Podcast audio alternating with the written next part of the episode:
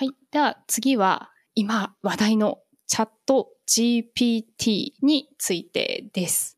OpenAI が対話のために発表いたしました AI 言語モデルチャット GPT ですね。これ結構話題になっていたかなと思いますが、皆さんも使われましたか？残念ながら私はまだ使っておりません。盛り上がってるのは見てましたよ。はい。ゆきちゃんはどうですか？私も使ったことないですね。あ、え、そうなんですか？使ったことないです、まだ。あら、皆さん、じゃあ、あの、URL 教えるので、今日、あの、収録後ですね、ぜひぜひ遊んでいただきたいんですけど、はい。あの、チャットを送るとですね、回答を吐き出してくれるので、普通の1対1のチャットみたいな感じでできるんですけど、これが結構あの優秀な子でして、仕事のハックを教えてもらったりですとか、あと人生相談をしてみたりですとか、おー2時間ぐらい結構没頭して 遊んでました。はい。なんか回答がリアルタイムで返ってくるっていう、その速度もすごいんですけど、回答の精度だったり、文章のナチュラルさっていうのがすごいんですね。人間よりもすごいわかりやすくて読みやすい文章を書くじゃんと思って、あー、なるほど。ありがとう AI っていう感じがありました。こちらはですね、あの実際触っていただくとよくわかるかなと思うので、触られたことはない方ですね、あのぜひぜひ試していただきたいです。で、内容のところで言いますと、私の環境だけかもしれないんですけど、人間よりも機械の方が優れているとか、そういう内容を質問するとですね、人間には価値があるみたいな、そういう回答が そんなことが。なるほど。はい。なので、それはそれでちょっと怖いなとか思いながらお話をしてました。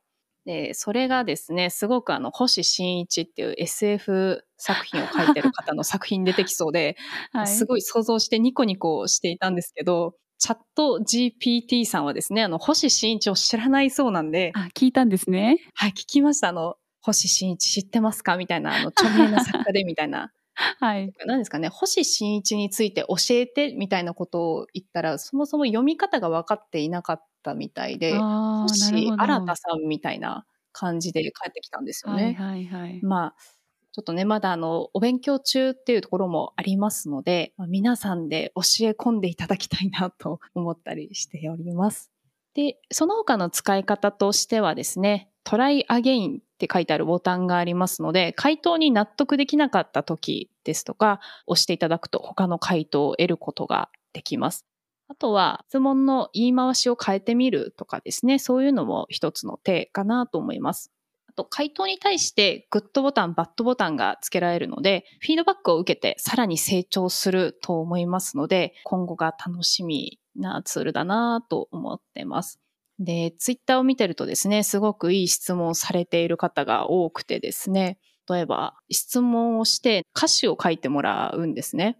音楽を作る AI もあるので、チャット GPT で出した歌詞と AI に作ってもらった音楽をガッチャンコして曲を1個作るとかやってる遊びをしている方とかもいらっしゃったりですとか、結構まだまだ使い方がいろいろあるんだなと思います。どうですか？乾さん、ちょっと今日やってみませんか？やります。もう絶対やります。なんかこう回答の性能があまりにも良すぎて中の人がいるんじゃないかみたいなコメントをしてる人とかもいるぐらい結構的を得た回答してるみたいですね。ちょっと私もやってみたいと思います。はい。ぜひぜひお願いします。で、D ノードのメンバーからもですね、あの、面白くて延々とやってしまうとか、他のツールと連携させていろいろ遊びたいと声が上がっておりますので、OpenAI のアカウントがあればこちら利用できますので、ぜひ皆さん実際に遊んでみてください。はい。では次はですね、資格勉強のお話ですね。最近ですね、たくさん資格を取っている D ノのメンバーから資格の勉強大変じゃないですか？みたいな感じで感想を一言ずついただきましたので、こちらご紹介させていただきます。で、社内であの取られてる資格で人気なものだと、クラウド系の資格が人気で、皆さんこう頑張って取ってるっていうお話を聞きました。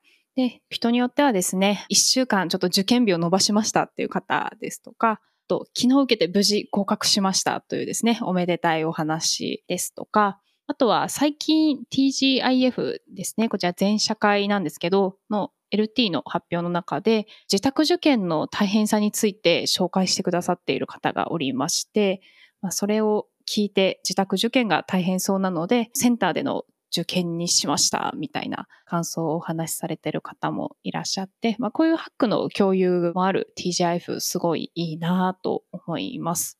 あとですね、D ノードの制度としてですね、年間の学習費用としていくらか持ってくれるんですかね。そうなんですよ。はい。このあたり資格取得とかもすごくあの D ノードは会社としてもバックアップしていて、あらかじめ受験費用がですね、会社負担になるというふうに決まっている資格が50個ぐらいあるんですね。あの、クラウド以外の資格も実は結構ありまして、その中であれば会社が受験費用を持ってくれるので、結構みんなチャレンジしやすい環境もあるかなと思います。確かにあれですよね。資格って受験するのにも結構いいお値段が。ですよね。そうなんですよ。ね、はい。しかもこう有効期限付きだったりするものも中にはあるので、1年とか2年のサイクルでまた受験しなきゃいけない。で、こうまた結構なこう受験費用がかかるっていうのもあったりするので、そこはですね、会社としてサポートしてるので、ぜひぜひ D ノードのメンバーもですね、たくさん資格取ってほしいですね。私たちも頑張りましょう。そして。はい、そうですね。なんかすごい皆さん勉強頑張ってるので、はい。プレッシャーを感じていいなと思います。ですね。私ももうそろそろ資格を取らないとですね。一緒に頑張りましょう。はい。はい。じゃあ、資格勉強のお話の感想ですね。またこちらは上がりましたら都度ご紹介いたしますので、お楽しみに。はい。では次、イフチャお願いいたします。では皆様こんにちは。D ノードゲームズのお時間です。このコーナーでは新作ゲームや推しのゲームの話、またゲームに関連した様々な話題などを話していきます。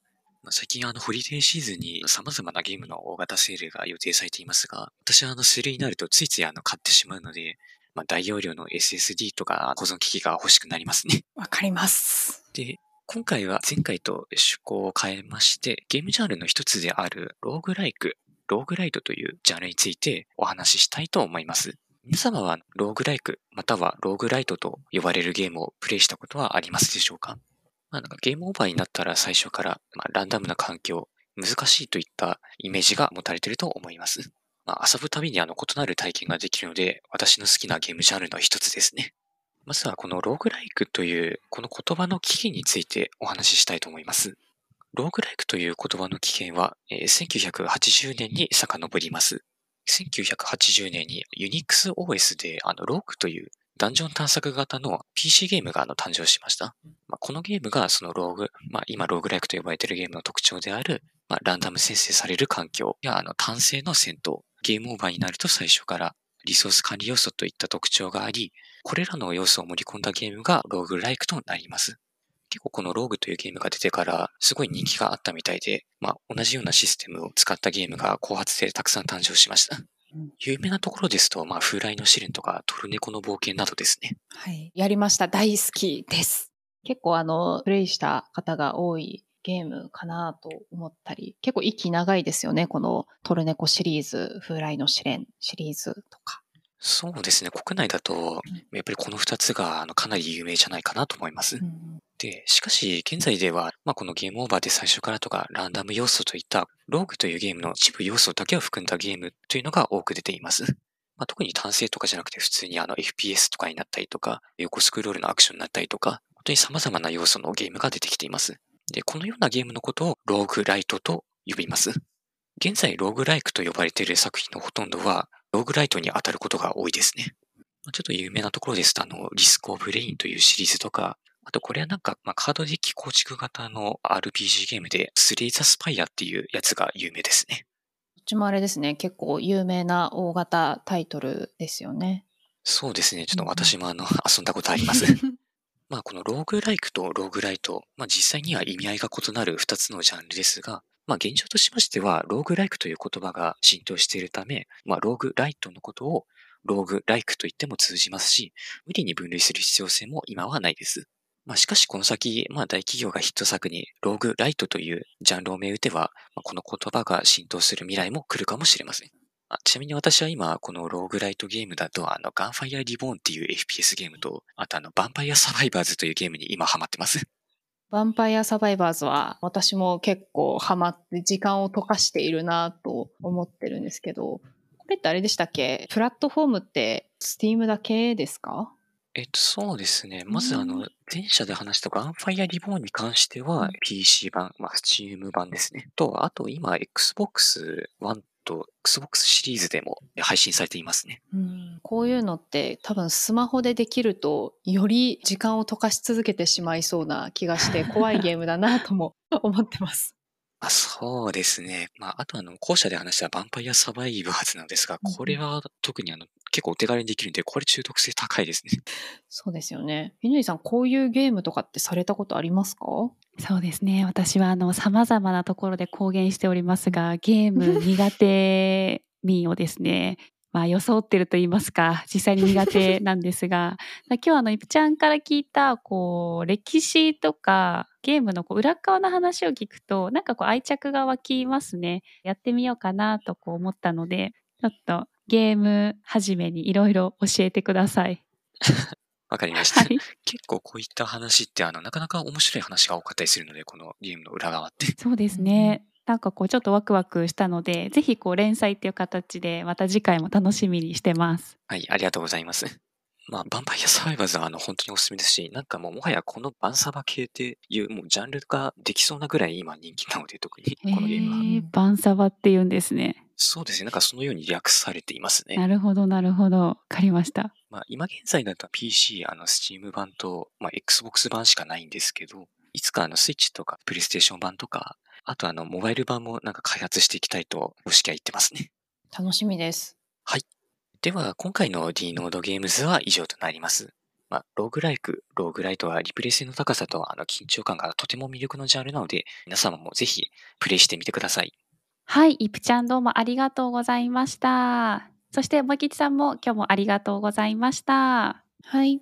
はい、ありがとうございます。では最後に D ノードではエンジニア採用を積極的に行っています。採用に関する情報はこのポッドキャストのショーノートもしくは D ノードのランディングページ URL は dnode.cloud をぜひご覧ください。では皆さんまた次回お会いしましょう。さようなら。さようなら。さようなら。